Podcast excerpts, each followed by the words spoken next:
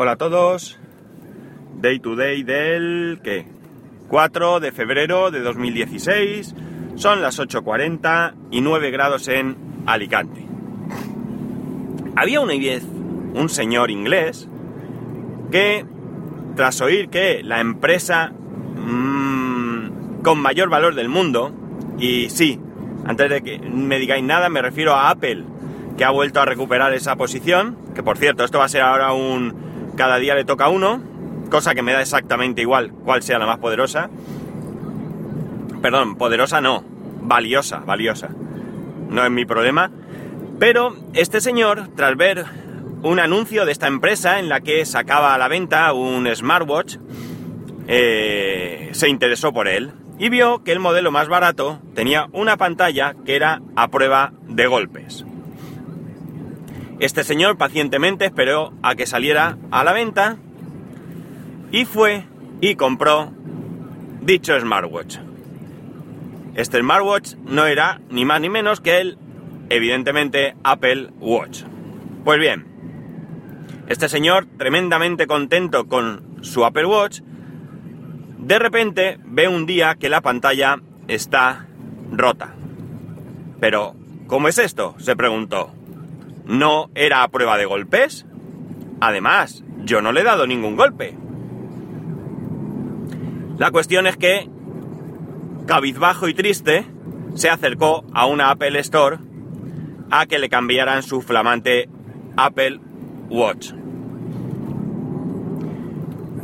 En la tienda le dijeron que, oh amigo, esto no lo cubre la garantía, te lo has cargado. Y el hombre insistió, pero vamos, que me lo vendisteis diciendo que era resistente a los golpes. Y además, que yo no le he dado ningún golpe. Esto no lo podemos creer o no creer, pero tampoco importa para la historia. La cosa es que ahí quedó. No le cambiaban el reloj, no le repalaban el reloj, porque no lo cubría la garantía. Este señor no se conformó y fue y puso una denuncia. La cuestión es que, tras un juicio, Apple ha sido condenada a pagar un nuevo Apple Watch a este señor, más 426 libras de costas por el juicio. Este señor, satisfecho con la resolución, ¿qué va a hacer con ese dinero? Pues, inteligentemente, él ha decidido que quiere un Apple Watch que cubre sus necesidades, pero como digo, inteligentemente se va a esperar a la próxima versión. Esta novela que os he contado, que es real,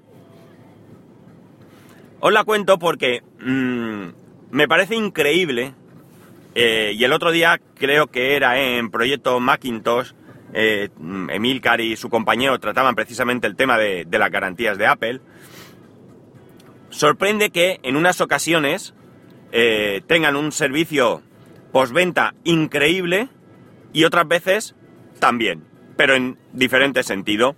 Unas veces va alguien con un equipo incluso fuera de garantía y te llegan a atender porque tienes el Apple Care de otro producto que no es ese, pero que ellos están dispuestos a, mm, a apañar para que te cubra.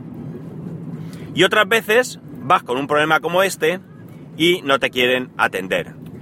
Partimos de la base que evidentemente una rotura no es algo que deba cubrir la garantía. Yo por lo menos así lo creo. Lamentablemente es así. Si a ti se te cae, se te rompe, se te mete dentro del agua, pues mala suerte. Eh, es un accidente, pero que la compañía fabricante o vendedora no tiene responsabilidad. Pero ojo, esto cambia. Si a ti te venden el producto diciendo que es resistente a los golpes o resistente al agua, pues es evidente que en caso de que se produzca un, una rotura o que se moje, pues eh, no me vale que echen balones fuera. Fijaos una cosa, qué planteamiento. Resulta que Apple le ha costado nada más por parte del cliente la reposición de un reloj. Aparte, ha tenido que pagar unos gastos de juicio. Esto no importa. Esto para Apple no es nada. Sus cuentas de resultados ni lo notan. Pero, fijaos qué publicidad tan penosa queda para Apple.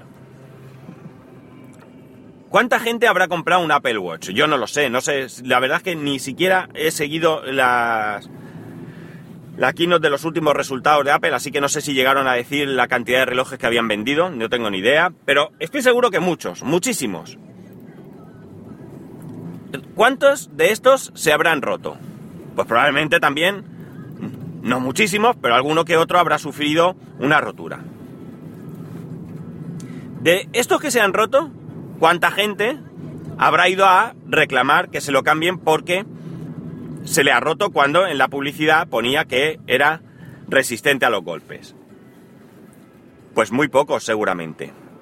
De hecho, Tony Falcon me comentó el caso de un conocido suyo que se le cayó el reloj, se le rompió la pantalla y fue a que se lo reparasen.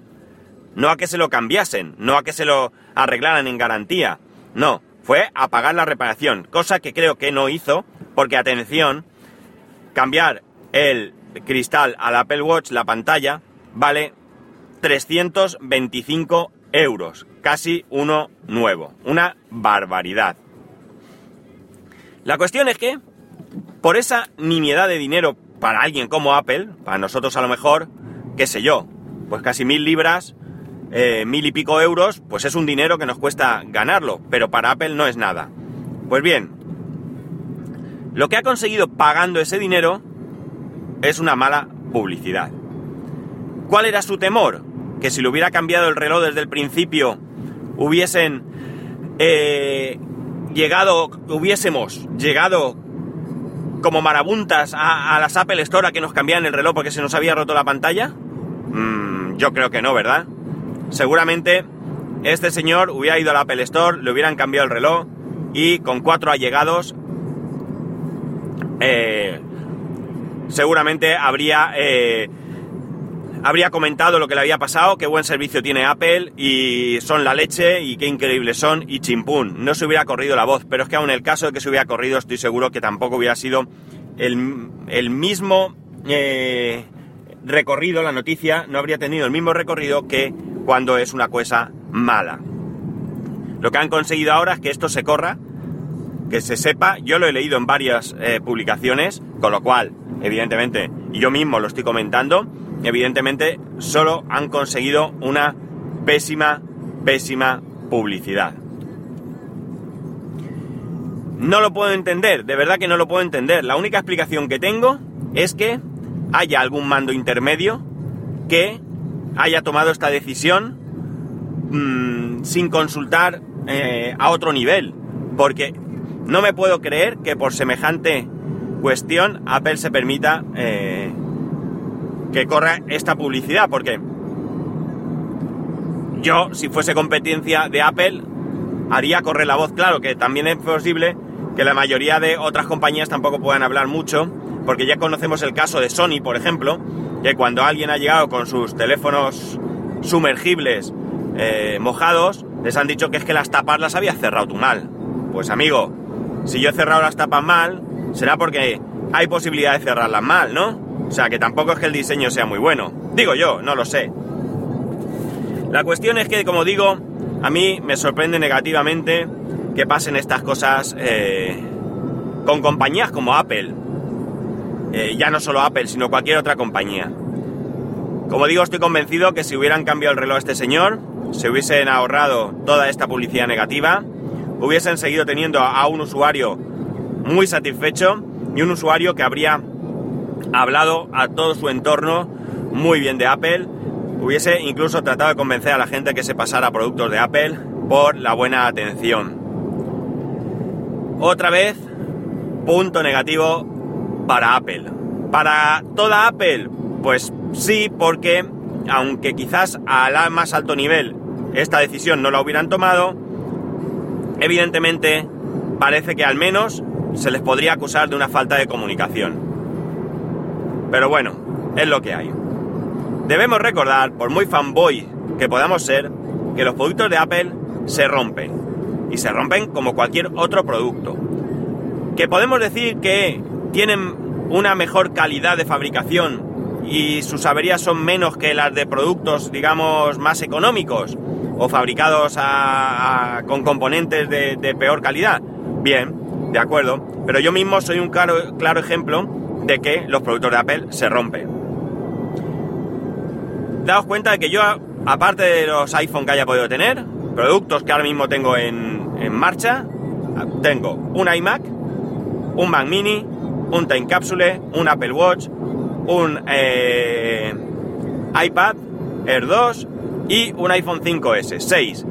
De 6, de 6 productos que tengo, 2, bueno, tengo también el MacBook, pero bueno.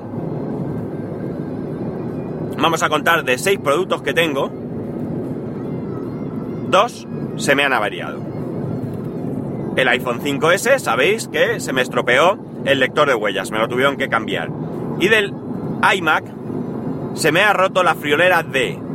Al poco de tenerlo, yo creo que estaba, no sé si estaba en el primer año o al poco del primer año, me tuvieron que cambiar toda la placa del Mac, enterita, toda. Y además creo que me cambiaron algo, no, no, en esa ocasión solamente la placa, creo recordar. Posteriormente se me estropeó la unidad SuperDrive, el DVD. Y al mismo tiempo el disco duro, que además el disco duro era un problema de los discos. Había un plan de reemplazo de Apple para esos discos, era un Seagate, quiero recordar, y había un plan de, reemplazo. Con lo cual, daros cuenta, en un mismo producto, tres averías. Ah, por cierto, y también me cambiaron un ventilador en ese momento. Por tanto, cuatro averías. Cuatro averías en un mismo producto. La suerte que yo tuve es que tenía el Apple Care, que puedes pensar que es un producto caro, pero mirar, por, creo que costaba 160 euros o algo así, no, no estoy muy seguro, pero por ese dinero me ahorré mucho más, porque las reparaciones entiendo que hubieran sido carísimas. Yo, insisto, entiendo que hay cosas que las cubre la garantía y cosas que no las cubre la garantía. Pero, en este caso, creo que el hombre hizo bien en denunciar y en conseguir lo que es justo, nada más. Nada más que lo que es justo. Y poco más. Hoy, día de... Hoy jueves criticón. Vamos a llamar... Voy a dejar... Creo que voy a dejar las críticas para, un día concreto, los jueves, por ejemplo. Y lo llamamos el jueves criticón. Y así criticamos. Siempre, por supuesto, mis críticas irán eh, en base a lo que en mi opinión no está bien. Unas veces está, puede estar acertado y otras veces puede estar equivocado. Así que eh, vosotros mismos pues podéis, podéis juzgar. Pues nada chicos, hasta aquí lo dejamos. Ya sabéis, para poneros en contacto conmigo, arroba spascual en Twitter y Telegram o day to day arroba spascual.es por correo electrónico. Un saludo y nos escuchamos mañana.